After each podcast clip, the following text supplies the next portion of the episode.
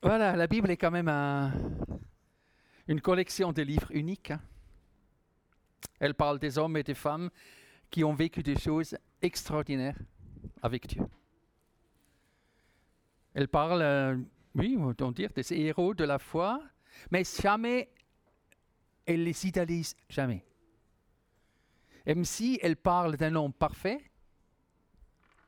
Jésus en l'occurrence, elle nous montre seulement un homme.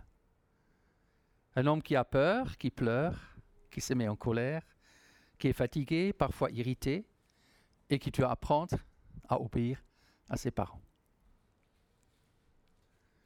Et euh, si vous connaissez bien la Bible, vous savez que entre les, histoires extraordinaires de, la Bible, entre euh, Abraham, euh, des, des, grands hommes comme David, Isaïe, Paul, Pierre, il y a aussi des petits livres ouais, sur des thèmes très différents, avec des thèmes beaucoup plus terre à terre, à notre portée. Hein, il y a un livre sur l'amour presque érotique. Il y a un livre sur la souffrance. Un recueil de chants. Une histoire entre un esclave et son maître. Un livre sur un prophète pas tout à fait parfait.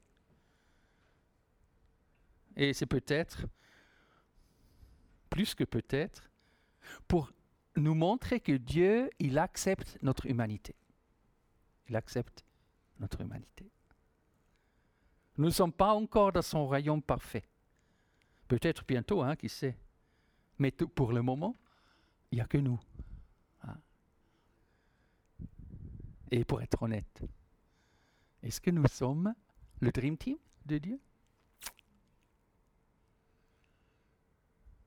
Alors aujourd'hui, nous allons regarder un peu derrière les façades d'un prophète de la Bible. Avec cette histoire, la Bible nous montre l'humanité derrière un prophète. Un authentique prophète comme Jonas. Authentique. Hein, un authentique. Et pour ça, aujourd'hui, euh, on va lire tout le livre de, euh, de Jonas. On va le faire comme ça. Et je vais faire la lecture et de temps en temps, je vais m'arrêter et je vais vous dire quelques euh, réflexions. Je ne vais pas expliquer son histoire. Ce n'est pas mon but. Hein. Je ne vais pas donner des réponses à tout. Mon but est plutôt de vous montrer un prophète dans sa humanité d'un côté, hein, le prophète dans son humanité et Dieu dans sa divinité. Et quand l'humain rencontre le divin, alors nous avons un authentique prophète. Un authentique prophète. Et j'espère que ce regard sur un authentique prophète nous aide à voir un peu plus l'humain, un peu plus humain, notre relation avec le Seigneur et nos difficultés d'être un disciple de Jésus. Peut-être. Alors, on ose l'aventure à son maquillage? La parole de l'Éternel fut adressée à Jonas. Fils d'Amarita, en ces mots. Lève-toi, vois à Ninive la grande ville et crie contre elle, car sa méchanceté est montée jusqu'à moi. Et Jonas, Jonas se leva pour s'enfuir à Tarsis, loin de la face de l'Éternel. Il descend à Chafaud et trouve un navire qui allait à Tarsis. Il paya le prix du transport. Ils embarqua pour aller avec les passagers à Tarsis, loin de la face de l'Éternel. les craintes d'un prophète. Ah, ça, c'est pour, plus tard. Hein? Ah, les craintes d'un prophète. Alors, un prophète a entendu l'appel, mais il ne veut pas aller. Il essaie de tourner le dos, loin, aller loin de l'éternel. On peut se poser la question, mais pourquoi? Pourquoi il fait ça? Pourquoi, pourquoi Jonas est-il parti?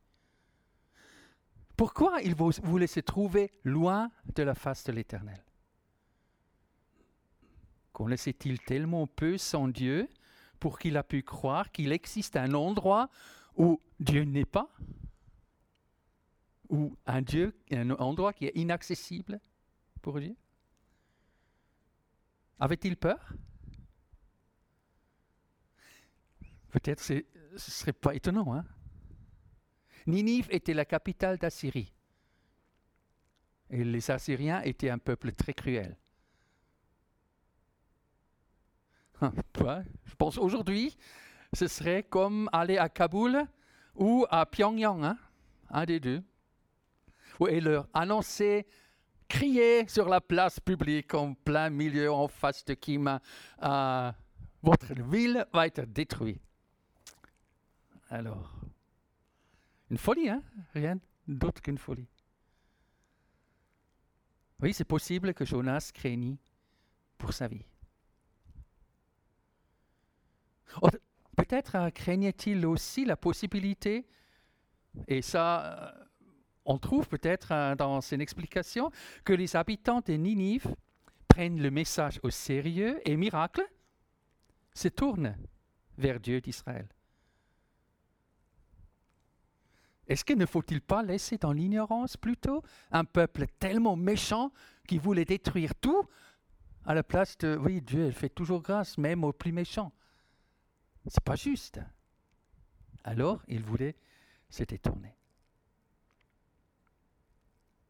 Ou à la maison, en Israël, entouré des autres prophètes, bien au chaud.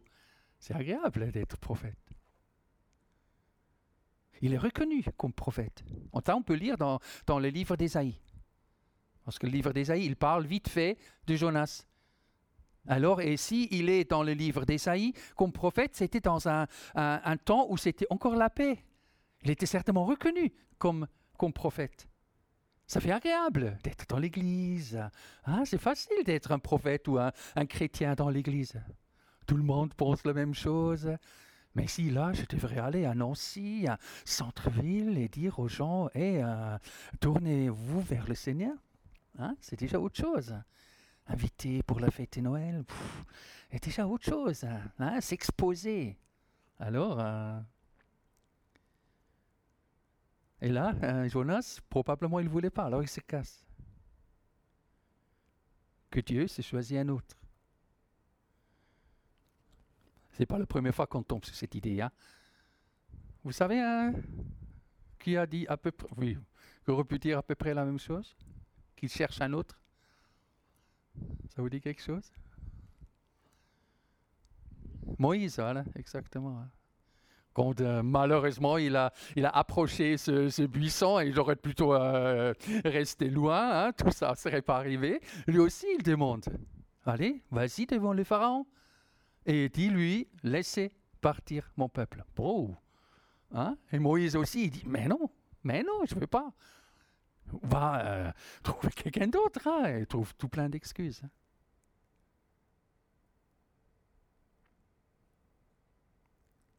Mais au fond, il a certainement maudit sa curiosité. Voilà. La crainte hein, de ce prophète. Alors il est parti loin de la face de l'Éternel. Mais l'Éternel fit souffler sur la mer un vent, impétueux. Il s'éleva sur la mer en une grande tempête. Le navire menaçait le faire naufrage. Les mariniers, on dit ça, mariniers? Les marins, hein Mariniers, c'est plus pour la cuisine, non? Non, non, ça n'a rien à voir. Ah, pardon. Hein. Les mariniers eurent peur ils sont ah, c'est ils implorèrent chacun leur Dieu et ils jetèrent dans la mer les objets qui étaient sur le navire afin de le rendre plus léger. Jonas descendit au fond du navire, se coucha et s'endormit profondément. Le pilote s'approcha de lui et lui dit Mais pourquoi dors-tu? Lève-toi, invoque ton Dieu. Peut-être voudra-t-il penser à nous et nous ne périrons pas. Ils se dirent l'un à l'autre, Venez et tirons au sort pour savoir qui nous attire ce malheur. Ils tirent au sort et le sort tomba sur Jonas. Alors ils lui dirent, Dis-nous, qui nous attire ce malheur Quelles sont tes affaires et d'où viens-tu? Quel est ton pays? Et de quel peuple es-tu? Il répondit, Je suis hébreu et je crains l'Éternel, le Dieu des cieux, qui a fait la mer et la terre. Ces hommes eurent une grande frayeur et lui dirent, Pourquoi as-tu fait cela Car ces hommes savaient qu'ils fuyaient loin de la face de l'Éternel, parce qu'il leur avait déclaré. Ils lui dirent, Que te ferons-nous pour que la mer se calme envers nous Car la mer était de plus en plus orageuse. Il leur répondit, Prenez-moi et jetez-moi dans la mer, et la mer se calmera envers vous car je sais que c'est moi qui attire sur vous cette grande tempête.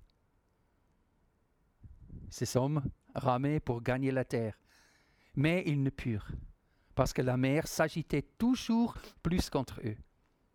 Alors ils invoquèrent l'Éternel et dirent, Ô Éternel, ne nous fais pas périr à cause de la vie de cet homme, et ne nous charge pas du sang innocent.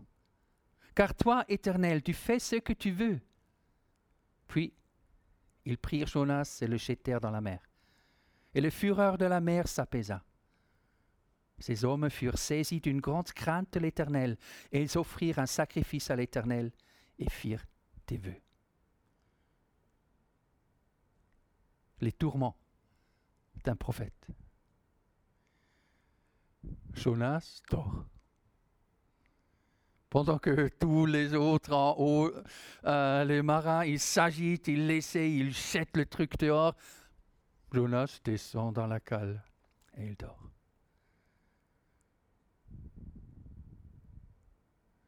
Ce n'est pas le sommeil de Justin. C'est plus le sommeil de celui qui aimerait oublier. S'endormir et se réveiller quand l'Espagne, est en vue éteindre la conscience, seulement ne pas y penser. Ah, combien de fois on fait ça hein? On aimerait bien que ça passe, que c'est fini.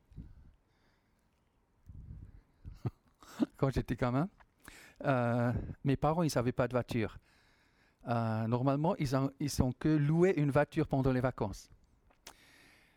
Et c'était l'horreur. Parce que mon père, il savait pas rouler. Parce qu'il roulait jamais, seulement les vacances. Qu'est-ce qu'on avait peur dans la voiture. Et ce qu'on voulait, c'est s'endormir tout de suite pour que, voilà, euh, euh, quand on arrive là-bas, on peut se réveiller et tout est fini. Hein. Parce que tu remarques rien. Tu, euh, hein. Pour Jonas, c'était peut-être ça. Hein. Oublier fuir cette voix qui dit tout le temps Ah voilà, hé hé hé, c'est pas ta place ici. Hein? Tu vas exactement à, à l'opposé de, là où je voulais. L'activisme, Netflix, le travail, la famille sont des, autres, sont des autres façons de fuir. Seulement pas penser. Jonas est en fuite. Il fuit son appel, il fuit son Dieu, il fuit sa conscience, il fuit sa responsabilité. En fait, Jonas, il sait ce qu'il doit faire, mais il ne le fait pas. Non, il ne saute pas. Même ça, il n'est pas, pas capable. Il aurait pu dire, ah voilà, c'est moi le fautif, alors je saute de, cette, euh, de ce bateau et tout est bon. Mais non, même ça. Même cette responsabilité-là, il ne prend pas. Il fuit jusqu'au dernier moment, quand vraiment plus rien marche. Comme il laisse encore la dernière responsabilité aux autres. Et les autres, ils luttent jusqu'au dernier moment du non-retour. Et je crois que Jonas jusqu'au dernier moment, ils ne se rendent pas compte qu'ils jouent avec la vie des autres. Ils ne se rendent pas compte. Il joue avec la vie de, des marins dans le bateau, il joue avec la vie des 120, on, on va trouver ça, 120 000 Ninivites plus tard. Parce que dans sa fuite, tant, il oublie ce qu'il devrait faire pour Dieu il laisse en abandon tous ceux qui entourent de lui. C'est ça le tragique, euh, la tragédie de cette fuite. Il y a des gens à sauver autour de Jonas.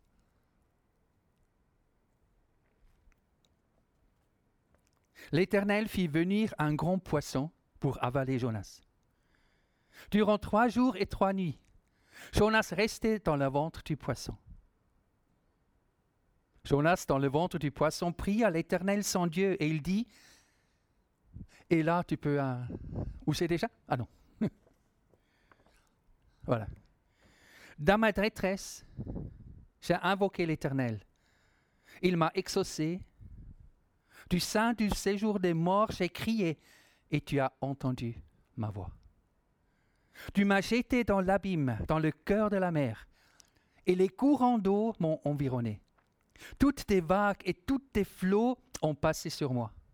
Je disais, je suis chassé loin de ton regard, mais je verrai encore ton saint temple. Les eaux m'ont couvert jusqu'à m'ôter la vie. L'abîme m'a enveloppé. Les roseaux ont entouré ma tête. Je suis descendu jusqu'aux racines des montagnes. Les barres de la terre m'enfermaient pour toujours. Mais tu m'as fait remonter vivant de la fosse, éternel, mon Dieu.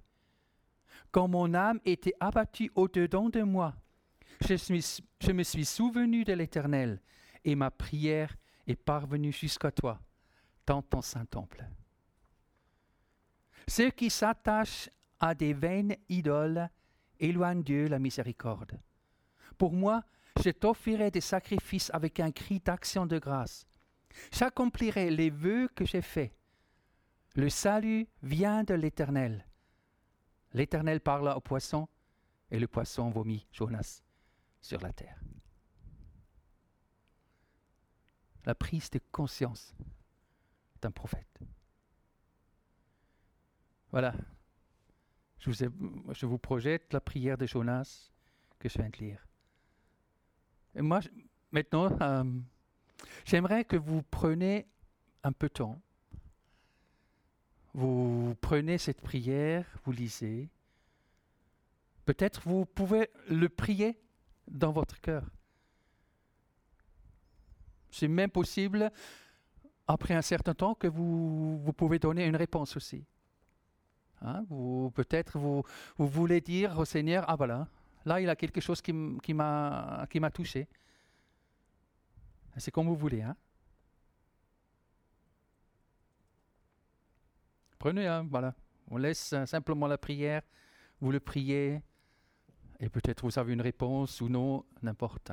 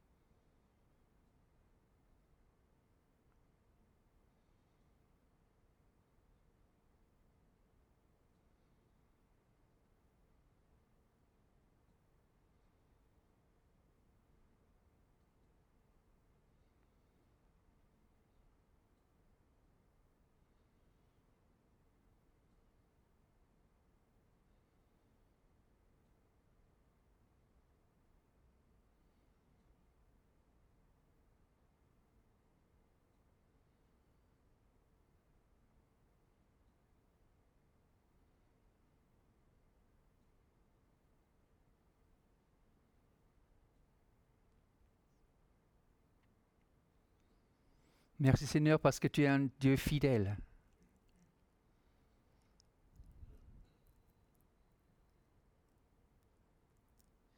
Et pardonne-moi là où, moi je fuis.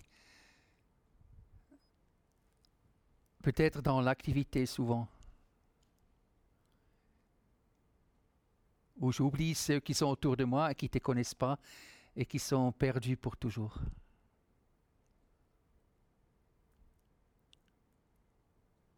Merci Seigneur que aussi moi tu cherches là où je suis. Et comme Jonas a dit, je peux aussi revoir ton saint temple. Tu es un Dieu de salut. Tu es un Dieu de compassion et de pardon. Merci Seigneur. Nous voulons vraiment te louer et t'adorer parce que tu es un, un Dieu fidèle un Dieu qui s'éloigne jamais, un Dieu qui aime. Loué sois-tu Seigneur. Amen.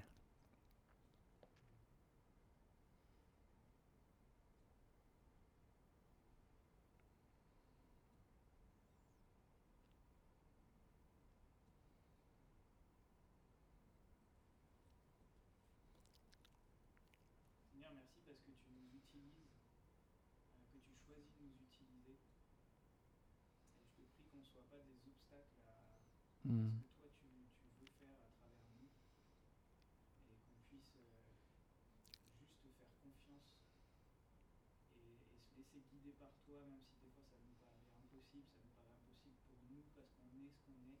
Mm. Et toi tu connais, tu nous connais Ouais. plus que, que nous, on se connaît nous-mêmes. Et, et tu, veux te, tu veux nous utiliser, tu veux travailler avec nous et avancer avec nous. Et, Mm. on prie que, que tu nous aides à faire ça, que tu nous, nous aides à nous laisser guider par toi et à t'obéir. Mm. Ouais, Amen.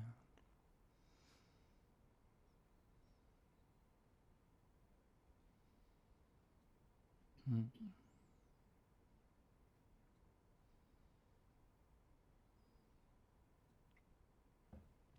La parole de l'Éternel fut adressée à Jonas une seconde fois, en ce mot.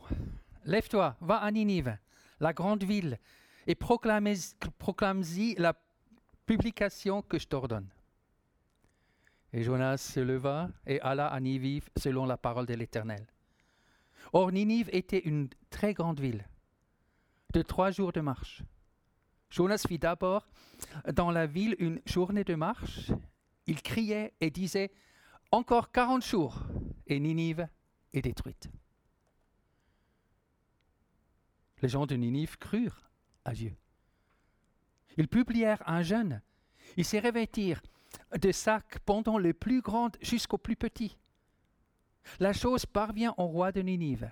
Il se leva de son trône, ôta son manteau, se couvrit d'un sac et s'assit sur la cendre. Et il fit faire dans Ninive cette publication par ordre du roi et de ses grands, que les hommes et les bêtes, les bœufs et les brebis ne goûtent de rien, ne pèsent point, ne boivent plus d'eau, que les hommes et les bêtes soient couverts de sacs, qu'ils crient à Dieu avec force, qu'ils reviennent, tout de leur mauvaise voie et des sacs de violence dont leurs mains sont coupables. Qui sait si Dieu ne reviendra pas et ne se repentirait pas, et s'il ne renoncera pas à son ardente colère, en sorte que nous ne périssons point. Dieu vit qu'il s'agissait ainsi et qu'ils revenaient de leur mauvaise voie. Alors Dieu se repentit du mal qu'il avait résolu de leur faire, il ne le fit pas. Le message d'un prophète. Quand même incroyable ce qui se passe ici. On se rend compte Le message d'un prophète, c'est sa présence.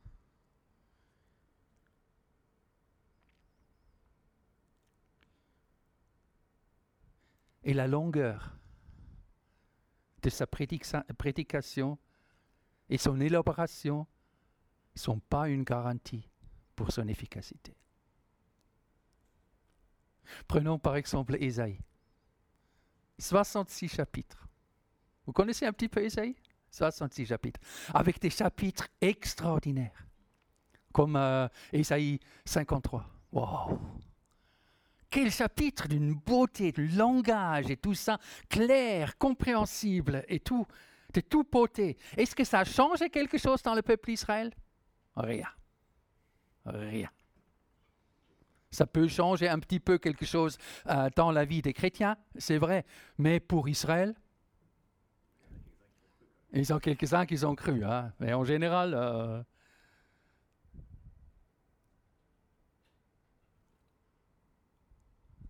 et Jonas. Quel est son message à lui?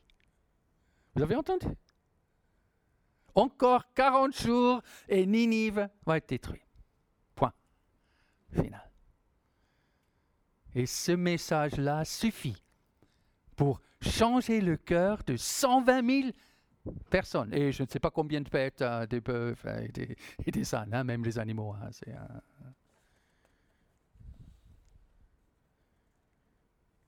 Et je me demande parfois, pourquoi je, prépare pendant des jours une prêche et à la maison, tu es là et, tu peaufines chaque mot. Tu dis, ah voilà, le mot, là, il faut le dire comme ça et comme ça. Et je sais exactement, une heure plus tard, plus personne euh, se rappelle. Peut-être même pas une heure, une demi-heure, peut-être ça suffit. Plus personne ne rappelle.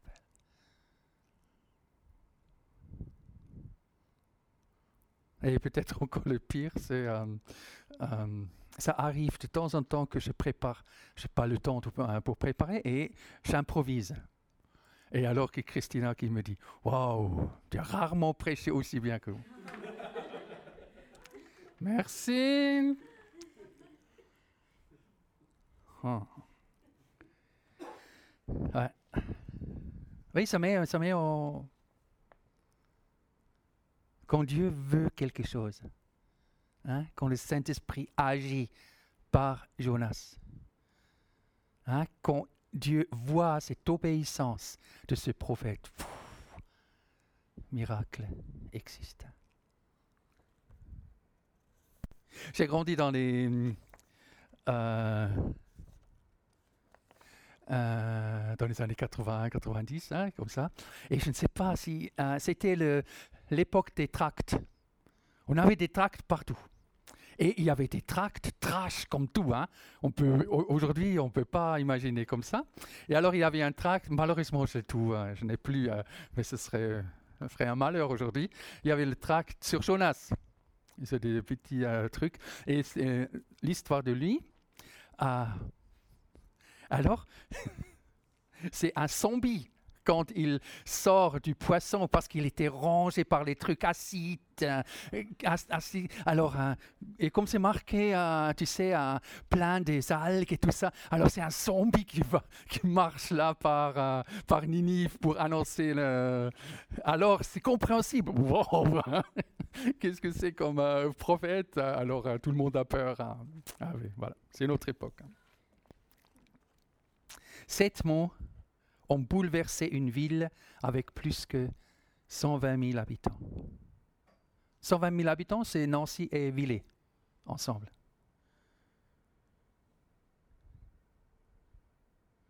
Combien de témoignages ne sont pas dits? Parce qu'on ne sait pas quoi dire Le message d'un prophète est sa présence, pas forcément ses mots. Jamais quelqu'un oserait dire ça. Mais quand c'est l'heure de Dieu, ça peut faire des ravages.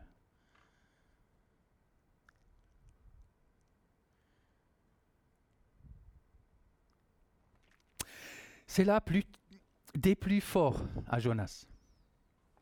Il fut irrité. Il implora l'Éternel et il dit, Ah, Éternel, n'est-ce pas ce que je disais quand j'étais encore dans mon pays?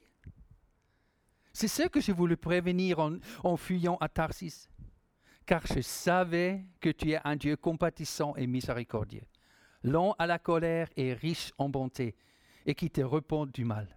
Maintenant, Éternel, prends-moi donc la vie, car la mort m'est préférable à la vie. L'Éternel répondit, Fais-tu bien Et Jonas sortit de la ville et s'assit à l'orient de la ville. Là, il se fit une cabane et s'y tient à l'ombre, jusqu'à ce qu'il vit ceux qui arriveraient dans la ville. L'Éternel Dieu fit croître une plante qui s'éleva au-dessus de Jonas pour donner de l'ombre sur sa tête et pour lui ôter son irritation. Jonas éprouva une grande joie à cause de cette plante. Mais le lendemain, à l'aurore, Dieu fit venir un ver qui piqua la plante et elle sécha. Au lever du soleil, Dieu fit souffler un vent chaud d'Orient, et le soleil frappa la tête de Jonas au point qu'il tomba en défaillance. Il demanda la mort. Il dit, La mort m'est préférable à la vie. Dieu dit à Jonas, Fais-tu bien de t'irriter à cause de la plante? Il répondit, J'ai fait bien de m'irriter jusqu'à la mort. Et l'Éternel dit, Tu as pitié de la plante qui t'a coûté aucune peine et que tu n'as pas fait croître, qui est née dans une nuit et qui a péri dans une nuit? Et moi? Je n'aurais pas pitié de Ninive la grande ville, dans laquelle se trouvent plus de 120 000 hommes qui ne savent pas distinguer leur droit et leur gauche, et des animaux en grand nombre?